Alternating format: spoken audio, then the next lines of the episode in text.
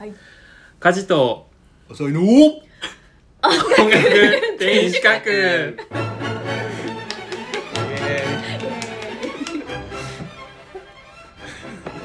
ゃないよねいやいやいやいやいやいいですよ、いいと思うはい。けど、皆さん勘違いしてる、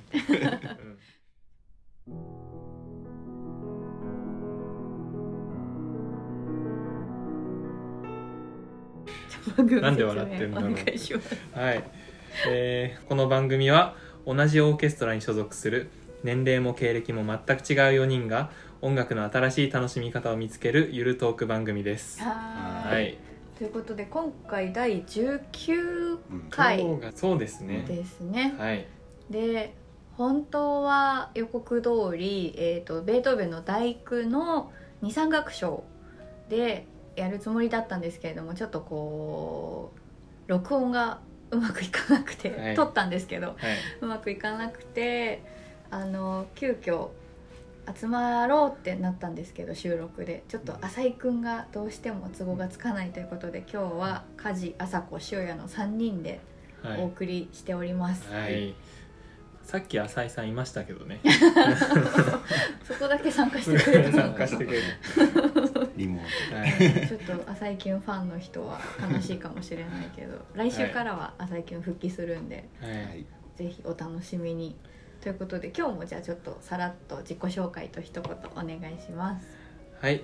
えーこんばんは梶です。こ、んばんは。今は。えー9月になりまして、えーうちの大学では9月の1日から3日にかけて3日間でですね芸祭という名の学園祭が開催されまして、うんうんあの今年はコロナ禍以降初の完全オフライン開催ということで、うんえー去年まではオンラインとオフライン、うんえーこのハイブリッド形式でやってたんですけれども、うん今年は、えー会場で実際にパフォーマンスとか、ね、店とかそういうのやるというので、えーすごい人で賑わってました、うん。まあ、芸祭の見物としてはあのでっかいみこし があるんですけどそれが大学から上野公園までを練り歩くっていうパレードがですねあって あとはピースの又吉さんのトークショーがあったりとか、ううんんもちろん芸大生のパフォーマンス美術、うん。音楽問わずいろいろあったんで、うん。すごく盛り上がってましたね、うん。自分も今回はあのレコーディングでいろんな作品に参加させてもらって、うん。えーまあ、実際の演奏とかはできなかったんですけど、うん、すごく楽しませてもらいました、うん。はい、まだ来たことないよっていう方は来年も同じ時期にあるので、えーぜひ来ていただけたらなと思ってます、行ってみたいね。うん。行ってみよはいはい、あさこです。今日の晩ご飯はえっとわかめご飯と豆腐とネギとわかめのお味噌汁とぶり大根とチンゲン菜のおひたしでした。以上。はい、美味しかったです。ごちそうさまでした。うよかったです。はい。塩谷です。はい。えー今日ちょっとあの面接に行ってきてうん、就職活動就中だもんね。職活動中なんで 面接に行ってきたらあの適正テストっていうのがあうんって、で何やんのかなと思ったらあの数字がうん。うんあのずらーっていあの A4 ぐらいの紙にうんうん。ずらーって書いてあって、横一列。う横と縦のあの埋め尽くされてへるそれで「はいスタート」って言われたら、うん。その隣り合った数字、うんうん。あのひえー、と左上から図うん。順に、うん。あのやっていくんだけど、うんうん。隣り合った数字を足してうん。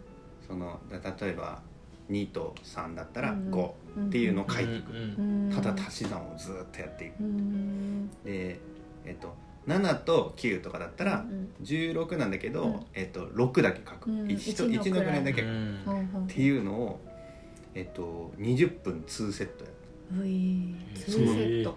そのこうあ足し算して書いてっていうのをずーってやるっていうのがテストだった適正テスト。何が分かってんだろうと思って、なんだろうね、うん、だんだんこうあれ？これ掛け算やった方がいいね。あの口でさ言うからあ6 2 3 5とか、うんうん、3 9にとかって、うん、口でいいあのあの思いながら頭の中で。言いながらやるんだけど、うん、なんか3515とかって思っちゃったり なんか35が出てくる確かにしてるみたいなと か。でもなんか何も考えずにこのテストは何の意味があるんだろうとか思いながら、うん、なんか自動自動で手が書いてたりいろんな20分の20中に。分もやってるとそうですよねドラマがね うわーもう苦手そうだな自分は。投げ出しそう。受かってるといいね。うん多分これであの集中力うを測んったりとそうだよかしてうんね単純作業でね。っていうお疲れ様お疲れ様でした。いやいやどうもはい、はい。ということで。で今日はちょっと浅井くんがいないので残念ながら浅井くんニュースはお休みです、はいはい。ということで今日のテーマに入っていこうと思います。はい。今日のテーマは？あ今日のテーマはですねえ調整について。調整。はい。うん。調整調べるに性質って書くんですけど、うんうんうん。えこれについてちょっとね簡単に解説をしてみようと思いまして、うんうんというのもあのこの番組ではあのクラシック音楽を扱うんですけど、うん。そのクラシック音楽では調整うんっていうのが非常に重要で、うんうん。皆さん転調とかうんうん。例えばあと波長調とかうんうん。へ長調とかそういう言葉を、えー聞くことはあると思うんですけど、うん。一体それが何なのかっていうのは、うんうん。あの音楽やってる人じゃないとなかなか分かっていないうん。わかんないよね。と思うんですよね、うんだからそんなリスナーの皆様のためにも、えーここで一回、えーちゃんとね解説をしておこうと思って、うんうん。はい、せっかくの機会にはいわかりました、まあ、調整っていうのは簡単に言いますと、まあ、皆さんカラオケとかでうん。こう自分の歌いやすい音域に合わせて、うん。こうキーを変えるっていうじゃないですか、そのキーのことなんですね、でキーっていうのは例えば今からピアノで音階を弾きますね。はい。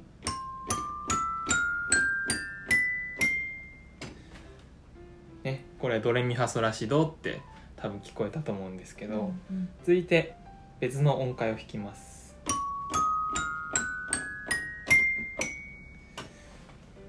これもドレミファソラシドに聞こえませんか？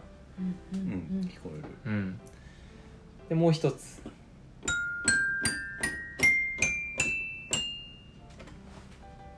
はい。これが、えー調の種類つまり調整にもいろいろ種類があって例えば一つ目の音階はうん。波長調っていう調整で、うんうん。次は、えーその半音上がったですね変二長調っていうこの変っていうのはフラットって意味なんですけど、うんうん。えーまたそれも後ほど。で3つ目にヘ長調っていう音階を弾いてうんうん。このように同じドレミファソラシドって聞こえるものでも、えー少しあの音の高さの感じ方とかがねうんうんうん。違うと思うんですよ。その絶対的な周波数はいろいろあるわけですよね、うんうんうん。最初のドレミファソラシドは本当のドレミファソラシド。えっと音で、えっと、ドレミファソラシドドレミで歌う時のドレミファソラシド、ね。2個目の変に二長調は、えっと、音階で歌うとすると、これはレですねミファソラシドレになるのかな。一応レのフラットから始まってはいるけど、レミファソラシドレ。うん。3つ目のヘ長調は音階で歌うとするとファソラシドレミファ。そうですね、うん。うん。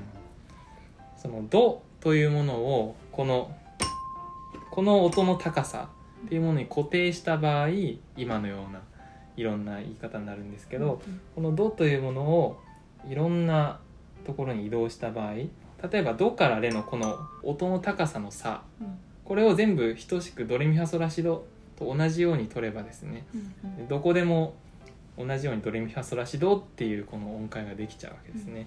それって、うん。その変二長調ではい、さっき弾いた音階は、うん。ドレミファソラシドって言うの？実際。言ってもいい？た間違ってないの？あそうですね。あのドレミっていうのは、うん。まあ、音名イタリア語のその絶対的な音名でもありつつ、うん日本ではえードレミは移動できると、うんそうなんだ。そういうことか。はい、ちなみにですね、えー移動できない絶対的なその音固有の名前を音名というのに対して、えー移動できる日本の場合ドレミとかですねこれを解名と言います。日本の場合はですね、えー音名といった場合ハニホとか、えードイツ語のツェで、えーまあ、この辺をですね使うんですが、えー解明はですねドレミでいう場合が多いです。ただドレミもイタリア語とした場合は、えー音名になりますのでとってもややこしいです。でその固定のものを、まあ、日本はすごくややこしいんですよね。ややこしいね。ハニホヘとイロハっていうこれはうん音名といって例えば絶対的なやつ。そう絶対的なやつ。うん。ただドレミって言った場合は移動できるんですよね。ヘチョウチョウのファソラシドレミファでもドレミファソラシドって歌う。それは固定度商法ってのとうん。移動度商法ってう。いうん。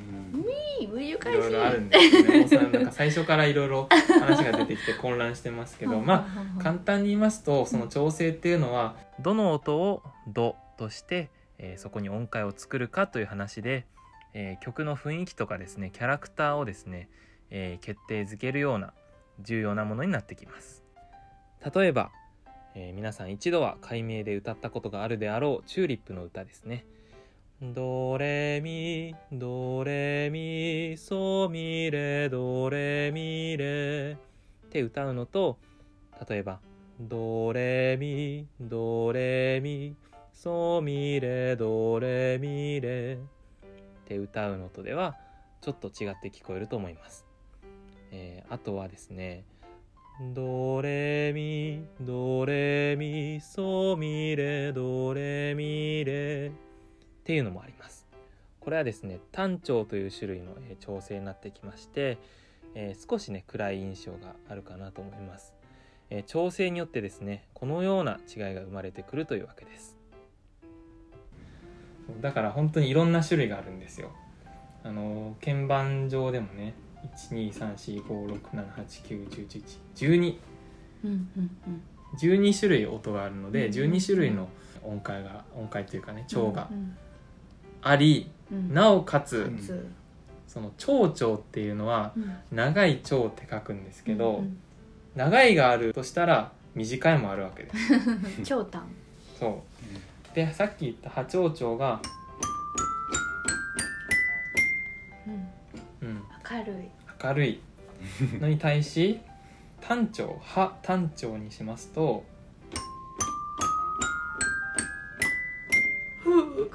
悲しい。そんなに その感情豊かに。そうそうそう。あの普通一般的に長調は明るくて単調は悲しく感じられるんですよね、うん。はい。はい。なんで単調は悲しいんですか？えー、これはですね。人間のこれは難しいそう難しい。な。感情の仕組みとかにもいきそうな話ですドレけミドレミとドレミミだからど三つ目の音そうこのちょっがとうつむき加減な。うつむいてる感じがするから三つ目の音が違うんだよね。そこまでは一緒だよね。ドとレは一緒で。あとファーソーも一緒で次。この「ラシド」っていうこのねうちょっと不吉さ。ドだから。んドドミソだと分かるんだよね。だからドソだけだと分からないですうねんあの同時に鳴らすと。やってたよね。これね第九の第1回で言いました。うん。空虚5度ってやつですね、ドとソでドとソこの真ん中に何の音が入るかで、うん長調の場合は、えーフラットとか何もついていない、えー白い鍵盤のミ、うん。ね、明るい響きですけど、うん。でこれが単調の場合この真ん中の音が半音下がることになるので、うんという響きになります、ううん。なんでこれを悲しく感じるのかっていうのは、うん。なんか本能的な本能的なものなのかう、ん。あの教育の教育の賜物なのか。な いやこれは本能的な本能的なんだ。うんへまあでもこの理論っていうのは基本的に西洋音楽と日本のそのポップスとかね。最近この西洋音楽でえー体系化された理論がいろんなところにこう、えー汎用されてるので、例えばアフリカとかに行ったら本当にこのピアノにはない音の高さうん。微分音とかを使った音階もあるしうん日本も沖縄とか行くとねうん。ちょっと違った音階だったり。まあ、音階はいろいろありますけど今回はその西洋で使われる調うんつまり、えー長調と短調っていうのは音階の種類であるうん。まあなんかすごくこう言葉だけで伝えるのは難しいんですけどね。図があれば一発でわかるかなと思うんですけど。12×2 で24種類あるってことね。あそうですね、24種類あってだからバッハとかショパンとか24種類24曲ずつ書いてる。インベンションとかショパンの前奏曲も一つの調ごとに書いてるんですよね。へへええなるほど。すごいね。うん頑張ったね そうですね。バッハピアノをちょっとやってた人のインベンションとか、んあれは全部の調ありますし、ううん。んあとさあの、はい。これ絶対音感ある人はさはい、この波長調のドレミファとさ二長調のドレミファがさ違く聞こえるんでしょ？そうですよね、うんうんでなんか「なんとか長調は明るいよね」とかうん言うじゃんうんあれはねだから俺には分かんないな、へえあんまり。なんかちょっとこう蝶によってキャラクターがある気がしない。うんそうその話それがね意外と分かんないんだよ、うまあでも実際その曲は、うん。その曲が明るいなとかは分かるんだけど、うんこの調なんとか調だから明るいとかうん切ないとかなんかそういうの分かんない、なんかそれって昔からのイメージとかイメージがねもあるんですなんかそれこそ教教育というか、うん染みついたもんだろうね、僕はもともとどっちかというと絶対音感の方なんうで、ん。あのカラオケでなかなかこう転調してキーを変えて、うんうん聞き慣れた原曲キーじゃないキーで歌うってなかなか難しかったんですよね、うん。でも相対音感の人のいいところはそれでも歌えるし、ね。あのハモれるんですよね、うんうんうん。うん。これは完全にそっちだねうん私も相対の方だいな。やー羨ましいですはい。絶対相対の方が役に立つと思う、役に立つ。うん。まあ、ちょうどあの調整によるキャラクターのね話が出たんでその作曲家がどうやって調整を決めているかと、うん。あ確かに知りたい。まず一つ目はですね楽器の性質っていうのがあありましてうんなんかこの楽器だとこの腸が演奏しやすいとかいろいろあると思うんでするよ例えばチェロとかだったら、まあ、波長調だったらうん。演奏しやすいですよね、うん何も抑えない弦でもうん。その音が出るから、うん波長調に含まれる音が出るから。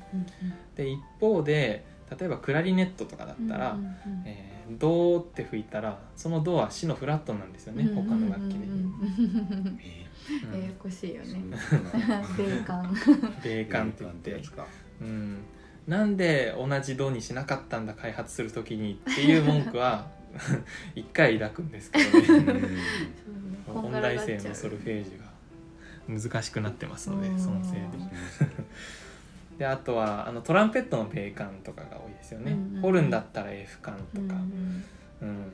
あとは、まあ、オーボエフルート、えーファゴットは基本的に正感なんで弦楽器と同じですけど、うんうんうんだからそういうふうに楽器によってクラリネットはベードア演奏しやすいけどベードアって多分弦楽器じゃちょっと演奏しにくいですよね、うんうん。シにフラットがついて、そっか。うん。基本的に弦楽器はシャープ系の音が得意と言われてそうますね。なんだ。うん。へえちょっとフラット。特に S ドアって言ってる。うんうんうん。これはあの楽器がなかなか響きにくいというか。そうなんだ。でも S ドア結構多くない？多いですよね。ね。これなんでかっていうとうんあの木管楽器はすごくうん。S ドア演奏しやすいんですよね。うんクラリネットとか。ちなみにさ S ドアって言ってんのはあそうですよ。そう長に和名で言うとどうなの？はい。変歩長調です。変歩長女ね。はい。ドゥアミがのフラットを長女うんああドとしている音階。ミうんミファそうソラシドレミそうだね。うん。ああの日本語 日本語は本当にややこしくて ドレミも使うしハニホも使うし S ドアとかねそれドイツ語なんですけど あとはポップスで言うと C メイジャーとかこれは英語ですね。うん。メイジャーに当たるのがドゥアですね、うん。えーでマイナーに当たるのがモール。うで単調単調日ですね。と単調長調がメジャーで、えー単調がマイナーになります。うんうん。で変っていうのはフラットの意味で、うんうんえーシャープは「エイ」と言いましてうん「貝」を2つ横に並べて書いて下に「女」って書いてうん。そういう感じなんですけど。だから例えばどのシャープのうん蝶だったら「えーエイハ蝶々」まあ蝶うん。エイハ蝶々はあんま言わないから、エエイハ単調はよくある。うん。だから よくあるよくないっていうのはいろいろあるんですよね。作りやすいとかなのかな？えっとまあそうですね。結局そのエイハ蝶々と、うんうん。えー変に蝶々と同じじゃないですか。あー確かに。うん。だから基本的に蝶々の時はフラットで言って単調の時はシャープで言うっていう決まりがございます。はい今言ったのは呼び方の問題か。どのシャープとレのフラットってのは一緒だよねってことだよね。これを異なる名前だけれどもうん。同じ音って書いてうん「異名同音」と言ったりします。幾同音みたいな。幾度音とね。あれ？それって、うんと、24種類のはい。中には2つあ2つとしてカウントされてるの？あれ？されてないっけ？えっとされてない。うんされてないのか。それ1つとしてんのか。そうですね。へー24の中では。うん。だって鍵盤の数そう鍵盤の数なのでああ、はい。あれそうだ。じゃあ名前的名にはもっと前的にはもっといっぱいあるるんですけどうん。だから同じ蝶はどっちかを省略するんですよね。あそういうことね。であとまあ「エイハ蝶々」っていうのをやった場合に楽譜上にシャープがめちゃくちゃ多いと、うんでもフラットだったら、うん。えー変に蝶々なんでフラットがえー3つで済むとか、うん。あ3つじゃない5つか。もうちょっとある5つで済む。ね。うん。はい、そうでもだから、えっと、フラットとシャープがついてるってことはないんだよね。ないですね。あのフラットだったら全部フラットだし、うん。シャープだったら全部シャープだし、はいそうだね。あとつく順番があるよね。シミラレソとか。うんそうそうそう。詳しいね。ファドソレ何なん。どこで学んだのそんなこと。昔ピアノやっててな。ソルフェージュっていうのをやってたね。そう。で、はいえー作曲家がどうやって調整を決めているかという話に戻りますと、はい。はいまず一つ目はそういう楽器の性質ですね、うんで二つ目はさっきちょっと出てきたイメージの話うんうです、ん。昔からのイメージ、うんうんうんえーヘチョウチョウだったらうん。もともとですね、えー牧道が持っていた角笛の蝶であると。だから牧歌的な蝶あー。牧歌的な音楽の時に用いる。うんうんうん。で二単調っていうのはこの調整という概念が体系化される前からうん。厳かなイメージを持っていた音階があってへー。でそれと類似していると。うん。なのでちょっとちょっと弾いてみて。二単二単調うん例えばですねモーツァルトの「レクイエム」の、うん涙の日とかまあ、モーツァルトの「レクイエム」自体二単調であで、えー、ヘチョウチョウはやっぱり代表的なのはあれですよね。あうんっていうこれベートーベンの「田園」っていううん。まさにね牧歌的なー曲なんですけどうん牧歌的な曲にヘチョウチョウが多いうんうんまあ、そのように歴史的にこう定着してきたイメージで、えー作品に調の調整を決めるという場合もあります。うんなんか私さ、はエスドゥアってはい。性格いいなって思うんだよね。アイスドア。なんかちょっと落ち着いている感じうんなんはか爽やかというか。か。うん。スドゥアって和名だと？えっと変法長蝶々。々。ミミミフラットから始まるミーフラットから始まるやつね、あのベートーベンの英雄とか。あ英雄。あそうですねあとは何があるかな。ショパンのノクターンもこれですよね。有名な。うん。ちょっと落ち着いた感じの、うんうんあとはベートーベンの皇帝も。ああそうだね。うん。とか変歩蝶々は本当にいろいろありますようんうんね、今やってるセプテッドも変歩蝶々ですし、うんへえそうなんだ。うんまあそんなもんでいいですかうんね、二単調はそれこそ「レクイエム」うん二単調の曲はですねバッハのあのトッカータとフーガとかちょっとね厳かなイメージ。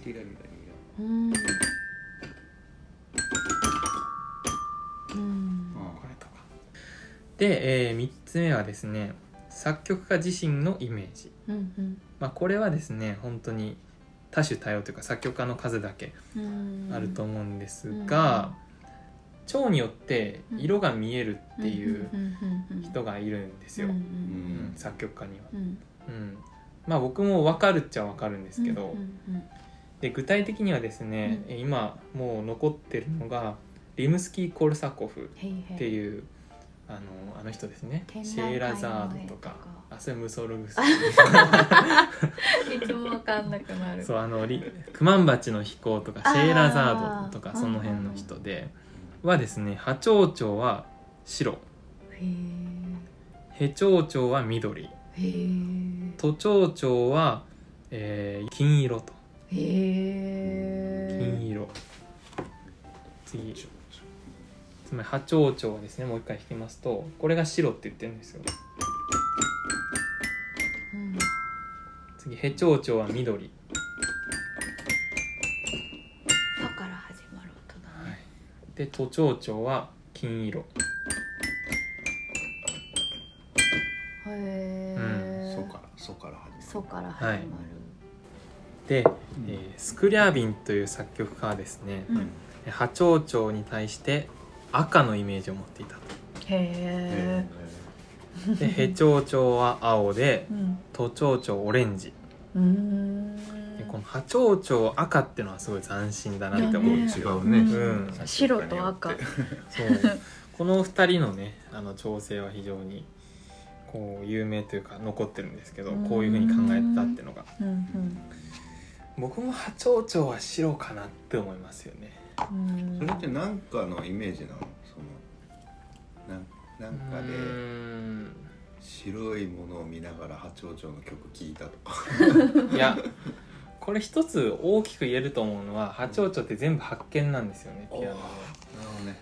だから白何もないうん。なんか真っ白なキャンバスのイメージがあるんですけど。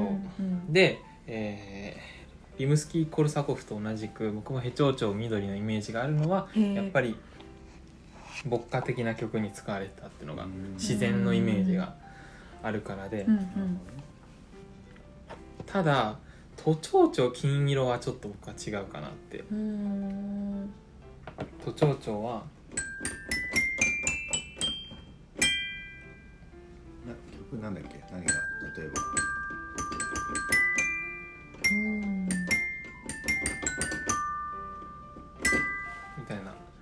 これ都庁長ですけどうん。なんかねもっと爽やかなまあちょっと僕は空みたいな色なんか水色っぽい色かな。私も青だと思ってたあ本当ですか？うん。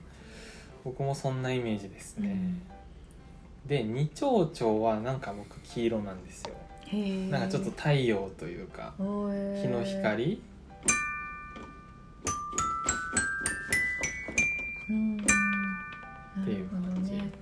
あのレレミファソですでそれなんかこの蝶はすごい古典派とかモーツァルトとかベートーベンをすごい使ってるうん蝶で、うん例えばベートーベンのシンフォニーの2番とか、うんえーあとはですねブラームスのシンフォニーの2番も二丁調うん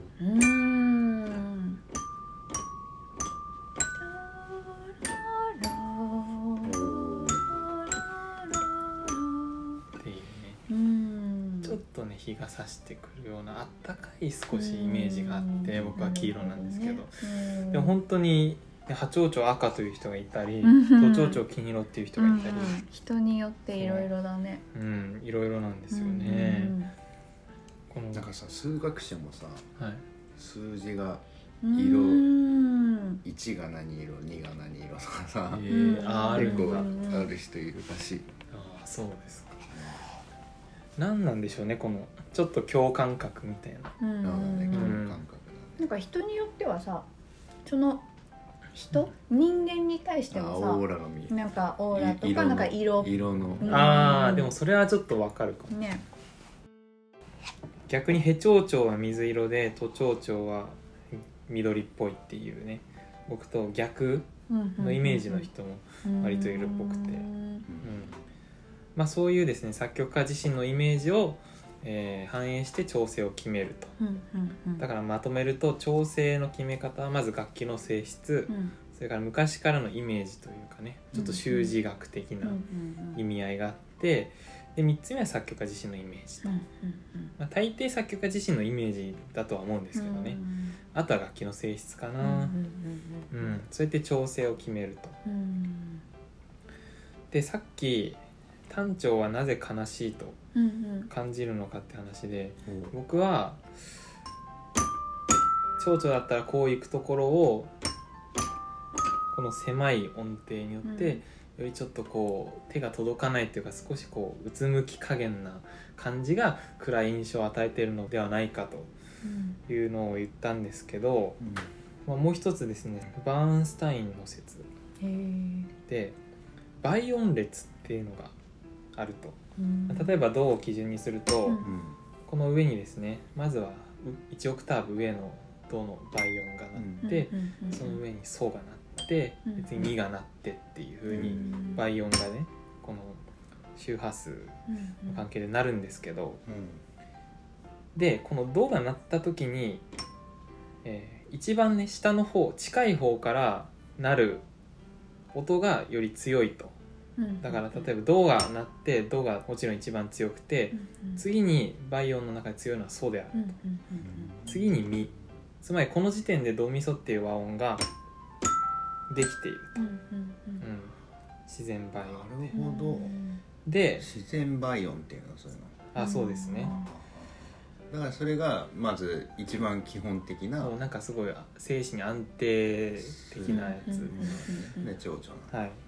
で単三和音って言ってその単調の和音ですね、これじゃなくてこれにするとうん「み」がナチュラルではなくてフラットを使うと、うんうんところがこのベースの「ド」の倍音列では、えーこの「み」のナチュラルがなっていると。うんでそれとぶつかると、ぶつかるね。うん、でそこでですねうなりが発生してううんん。そこから生まれるこの緊張感のようなものがうん。不安感を与えそれが悲しみの感情につながっていると。ミのナチュラルとミのフラットがぶつかるってことか。この感じ。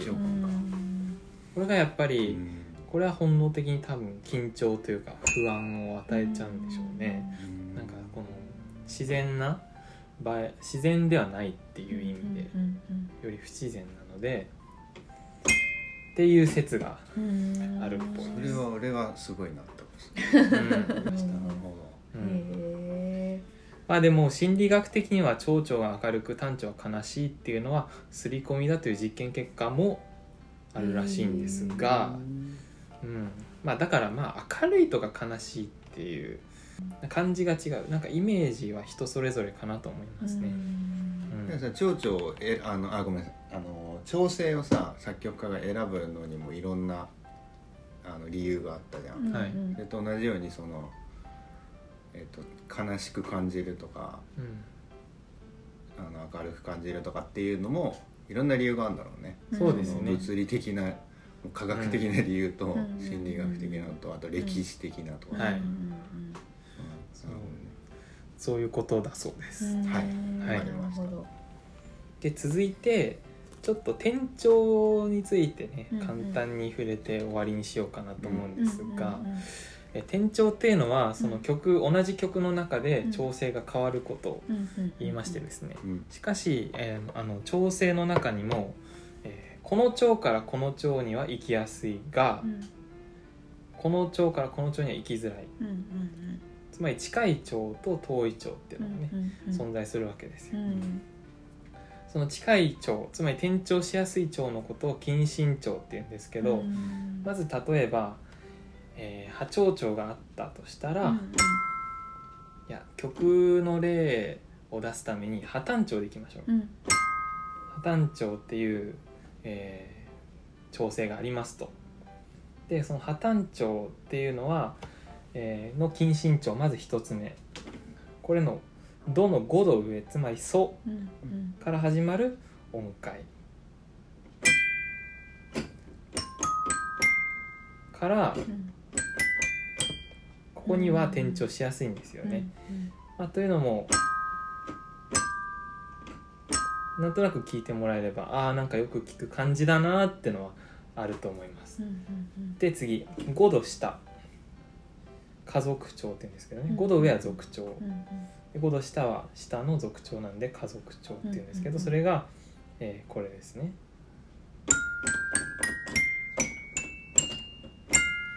うんうん「ファ」から始まるやつ。うんうん。うん。これも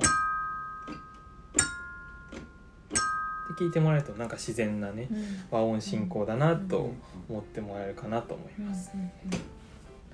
えーで続いてですね同主調っていうのがありまして同じ主音の調つまりこの破単調の主音は、まあ、ドですね、うん。でドから始まる単調だけれどもドから始まる長調つまり破長調にも転調しやすいと。うんこれは同じねほとんどその一音変わるだけのうん。ね一音っていうか。真ん中の音が変わるだけどね。暗いのから明るい和音が登場したりとか、そういうことですね、あの例えばあのなんか暗い始まりうん。曲でずーっと暗い曲だったんだけれども最後だけ「あーめーん」って明るく終わる曲とかねうん。結構あると思います。確かにこういう感じでですうんうね、ん。であと一つこれがよくあるんですけどクラシックの中では。うん。平行調っていうのがあって、うん。いろいろ出てきますね、うん。平行調っていうのは、えー破単調にはですね楽譜上3つのフラットがついていると。うんうん「シ」と「ミ」と「ラうんうん」でこの同じ調合で表されるもう一個調があるんですよ、うんうんうんうん破単調。単調があれば長調があるんですよ、うんうん破単調に対するその平行調、うんうんうん。えー同じ調合で表される調はうん変歩調調ですね、は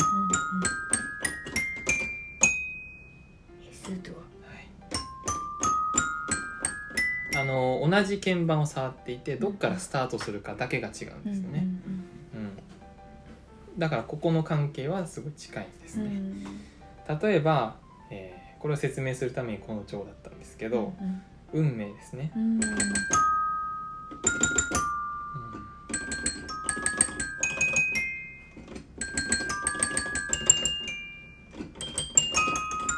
っていう感じであの破単調うんうん。で始まりますが、うん。えーホルンのですねメロディーによって調が変わります、えー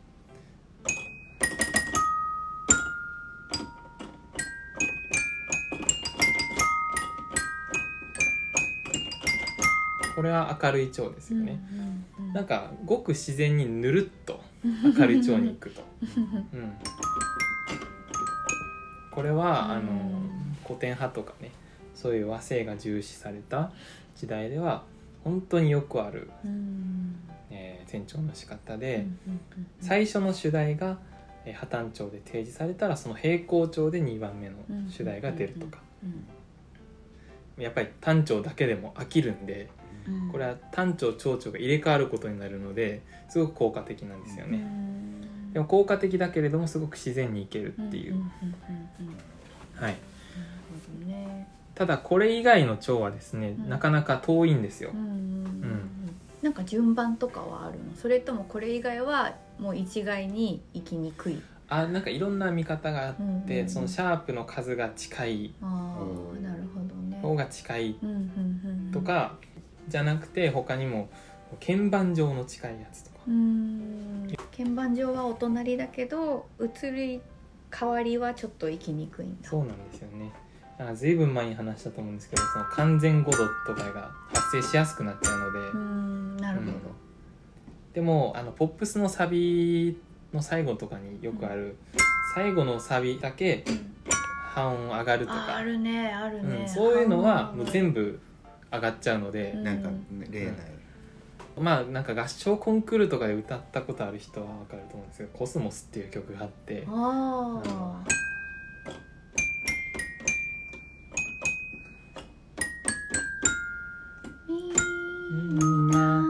でで最後変わるとか、うんうんうんポップスだと多分本当にいっぱいあると思うんですけど、うんいっ今パッと思いつかない、本それをなんか例示してあげた方がなんか確分かりやすいな。なんか頑張ってさスピッツないの。なんか。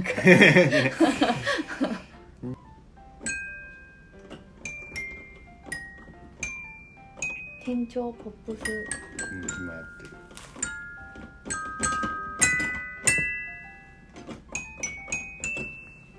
なんか多分これこれですかね。ミーシャの「エブリシング」とおあとスキマスイッチの「奏で。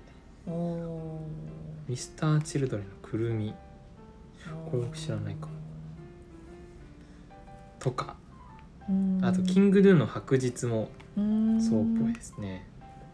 ヨルシカの「だから僕は音楽をやめた」全部有名な曲ですけど。うん地上の星地上のも星だって転調するの。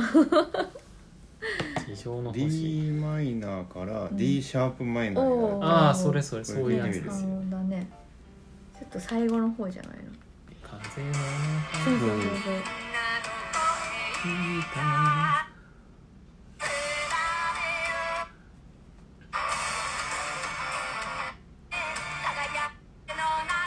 あああだっただった。本当だ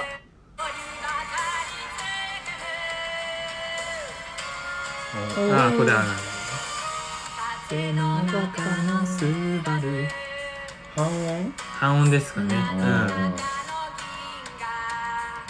ちょっとテンションが上がるそうそうそうテンションが上がりますよねうん。最後。なるほどね。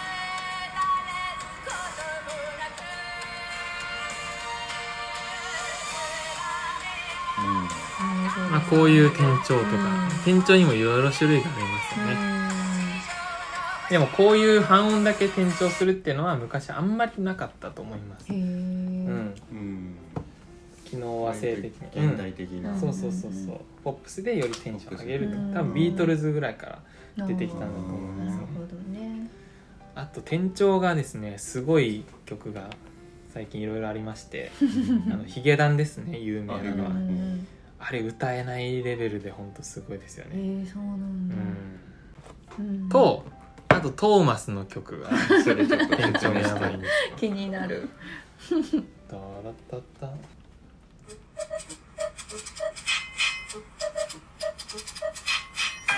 まず前奏から。確かに。テーマが超違うんです。すごい面白い。へー C 今波長長はいから、A フラットでまたここでちょっと戻って変わってはい確かに。激しいな。これ。面白いこれ。なんで子供向けの曲がこんなに難しいの？確かに。確かにこれなんか歌えって言われたらちょっとむずいかもしれないね、っていきそうなところ。そうだよね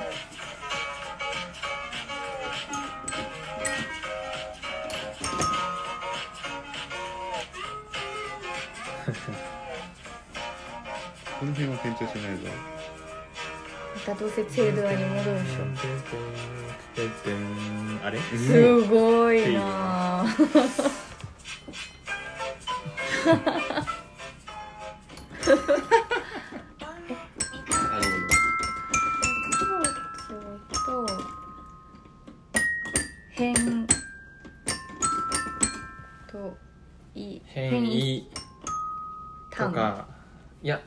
蝶うん。波長長と変異蝶々は相関的にはめちゃくちゃ遠い遠い。フラット何もなしにフラット4個ですかね。確からにすごいね。うん。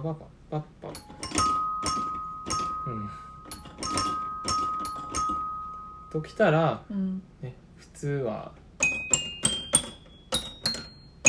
うん。できそうなものを